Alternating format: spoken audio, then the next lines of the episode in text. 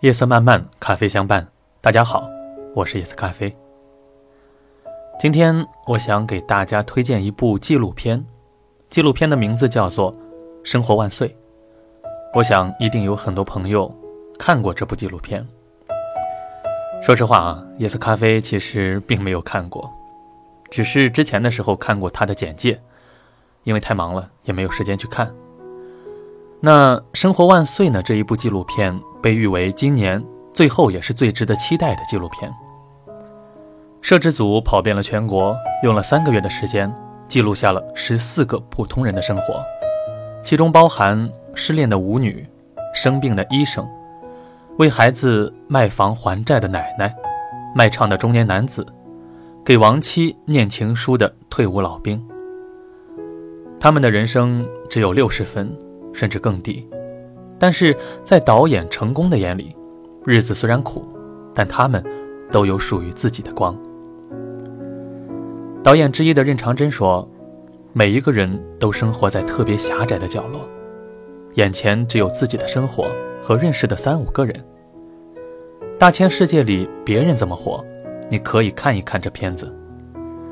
不要以为故事里的人都是穷人，有时候。”他们所拥有的财富，比你多得多。其实今天之所以要给大家推荐这一部电影，是因为在看央广新闻夜听这个栏目的时候，看到了有一篇文章，它的题目是“有人说生活是苦味的，但也有人划着断桨又出发了”。其实这一篇文章。也是以《生活万岁》这一部纪录片为背景写的，我们一起来听一下吧。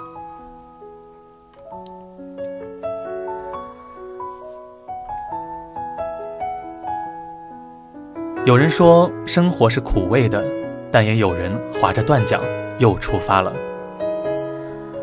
最近遇到什么烦恼的时候，大家都喜欢用一句话戏谑：“人间不值得。”有人说。这是一种看透红尘的通透和懒得计较的豁达，也有人认为这句话的潜台词是“活着真没劲啊”。活着真没劲吗？有人却偏要说“生活万岁”。人生是短暂的，活到这个年龄算是多活的。世界上有牛有马，能够投胎成人，就是为了享受人生的快乐。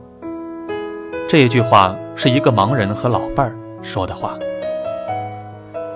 一个穿着花衬衫、头顶金色卷发的男人，骑着单车到处卖炒螺，只要买螺，他就送你一首歌。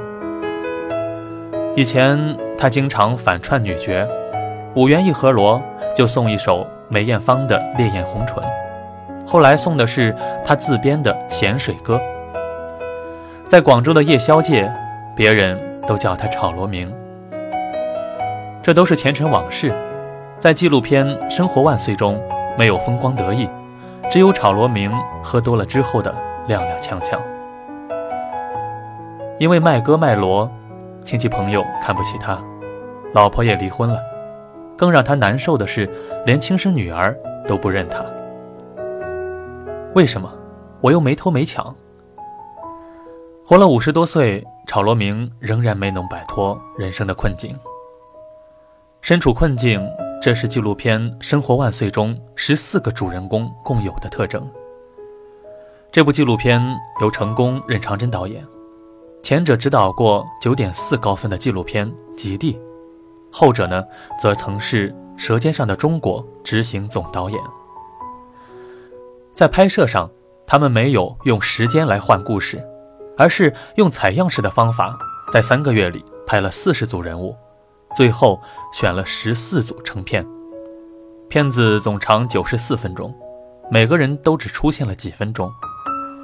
除了都身处困境之外，故事与故事之间似乎也并没有什么关系。有人评价情节松散，还有人说这部片子不是什么治愈片，而是治愈片。愈呢，是抑郁的愈。但是即便如此。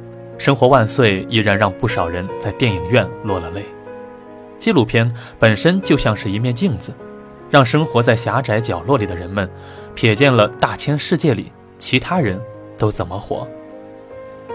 有的人遇见小挫折，比如失恋；有的人要面临生死关头，比如要换一个心脏。但更多的人不经历这些，只是要去走人生不大不小的坎儿。沮丧。二十八岁的快递员从小就不被妈妈认同，做什么事在妈妈的眼里都是错的。捡到别人的东西还了是傻，吵架时不帮人家说话也是傻，包括做单车猎人也是傻。他到深圳三年，被臭虫咬了三年，但他一直都想去做一些有意义的事，比如去拯救被丢弃的单车。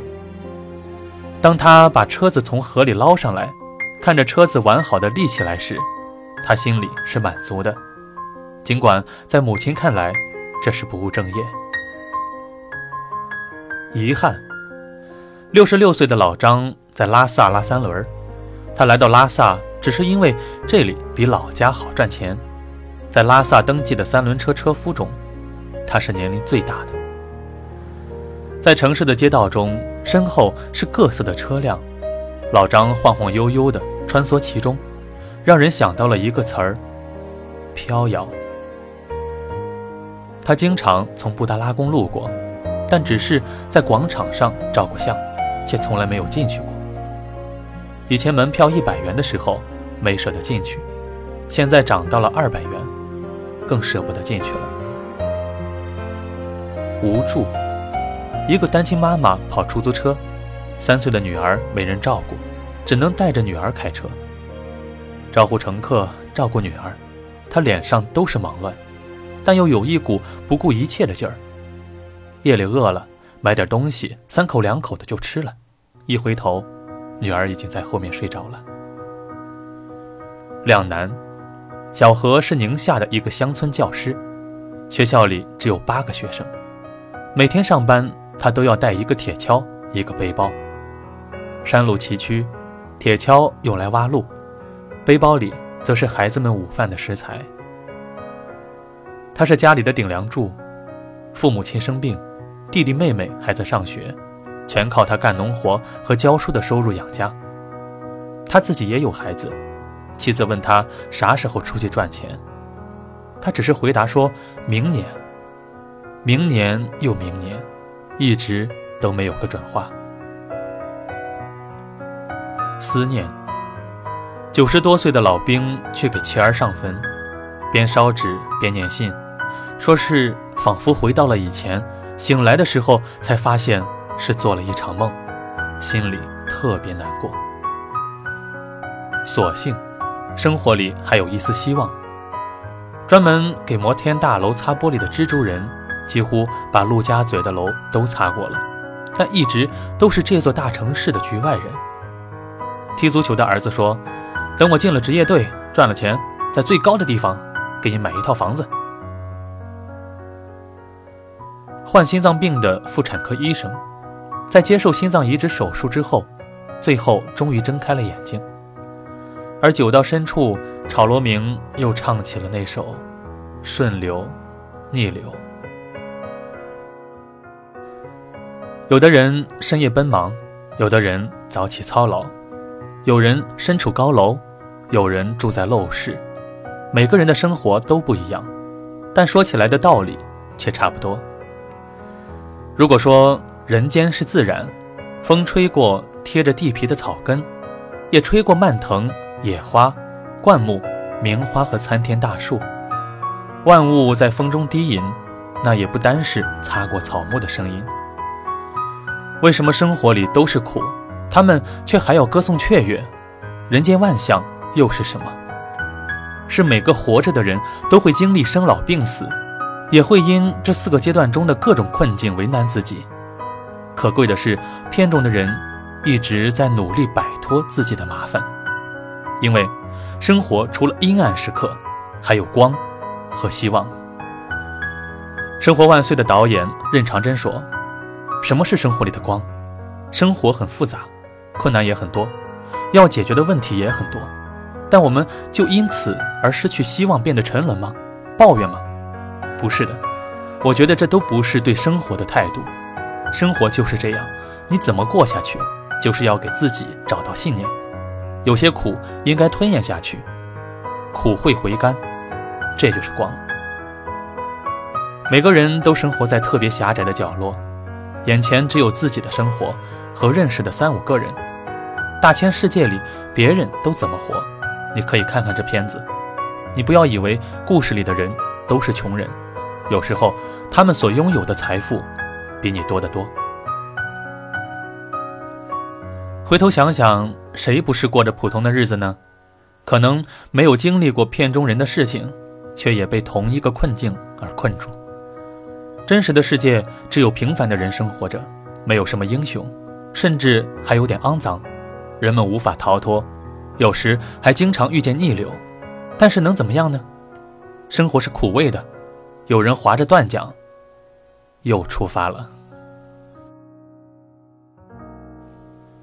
好了，今天的节目就是这样。我是 Yes 咖啡。那在节目的最后呢，我把《生活万岁》这一部电影啊，这一部纪录片的呃预告片呢录了下来，分享给大家。最后呢，还是推荐大家去电影院去看一下这一部纪录片。好了，今天的节目就是这样，我们下期节目再见。电影。二零一七年这一年，在中国各个地区各个角落里。生活的普通人的生存状态。我叫任长真，我是这个《生万岁》的导演之一，主要的导演是成龙导演。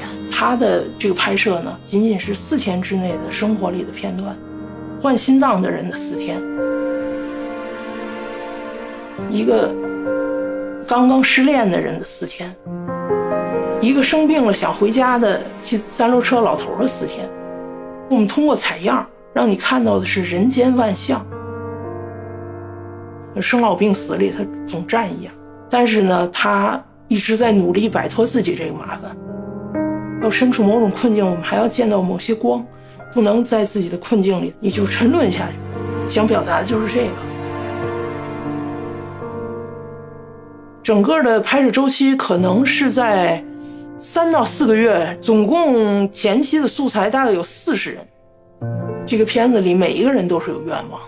你看那个有一个重庆的一个 DJ，就是带着大家跳舞的那个女孩，在失恋的那个阶段，我们跟父母肯定是报喜不报忧的。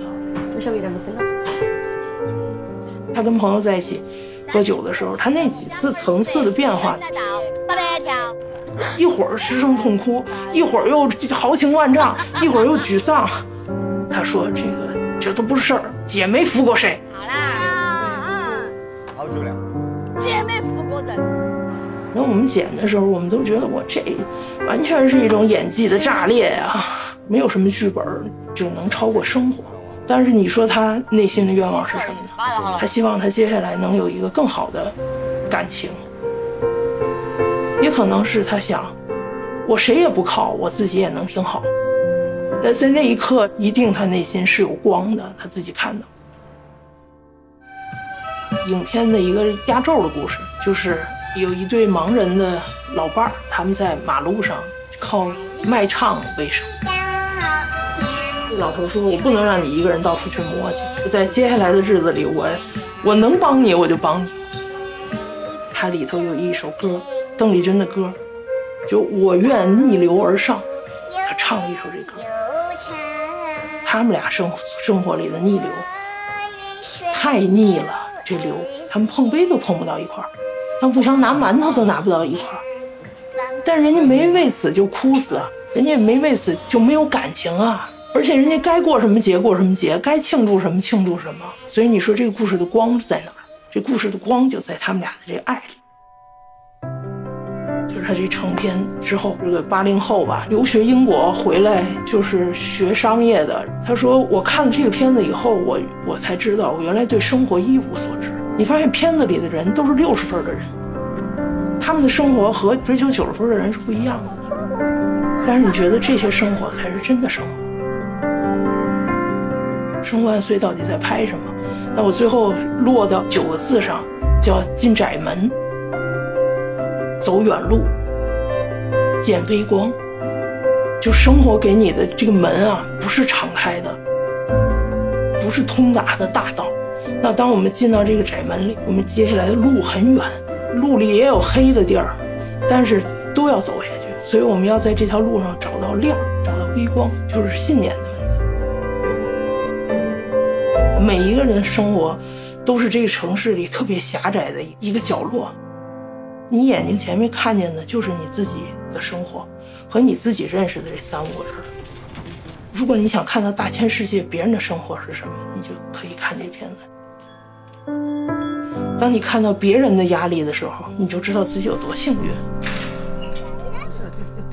你不要以为故事里的人都是穷人，有时候他们所拥有的财富比你多得多。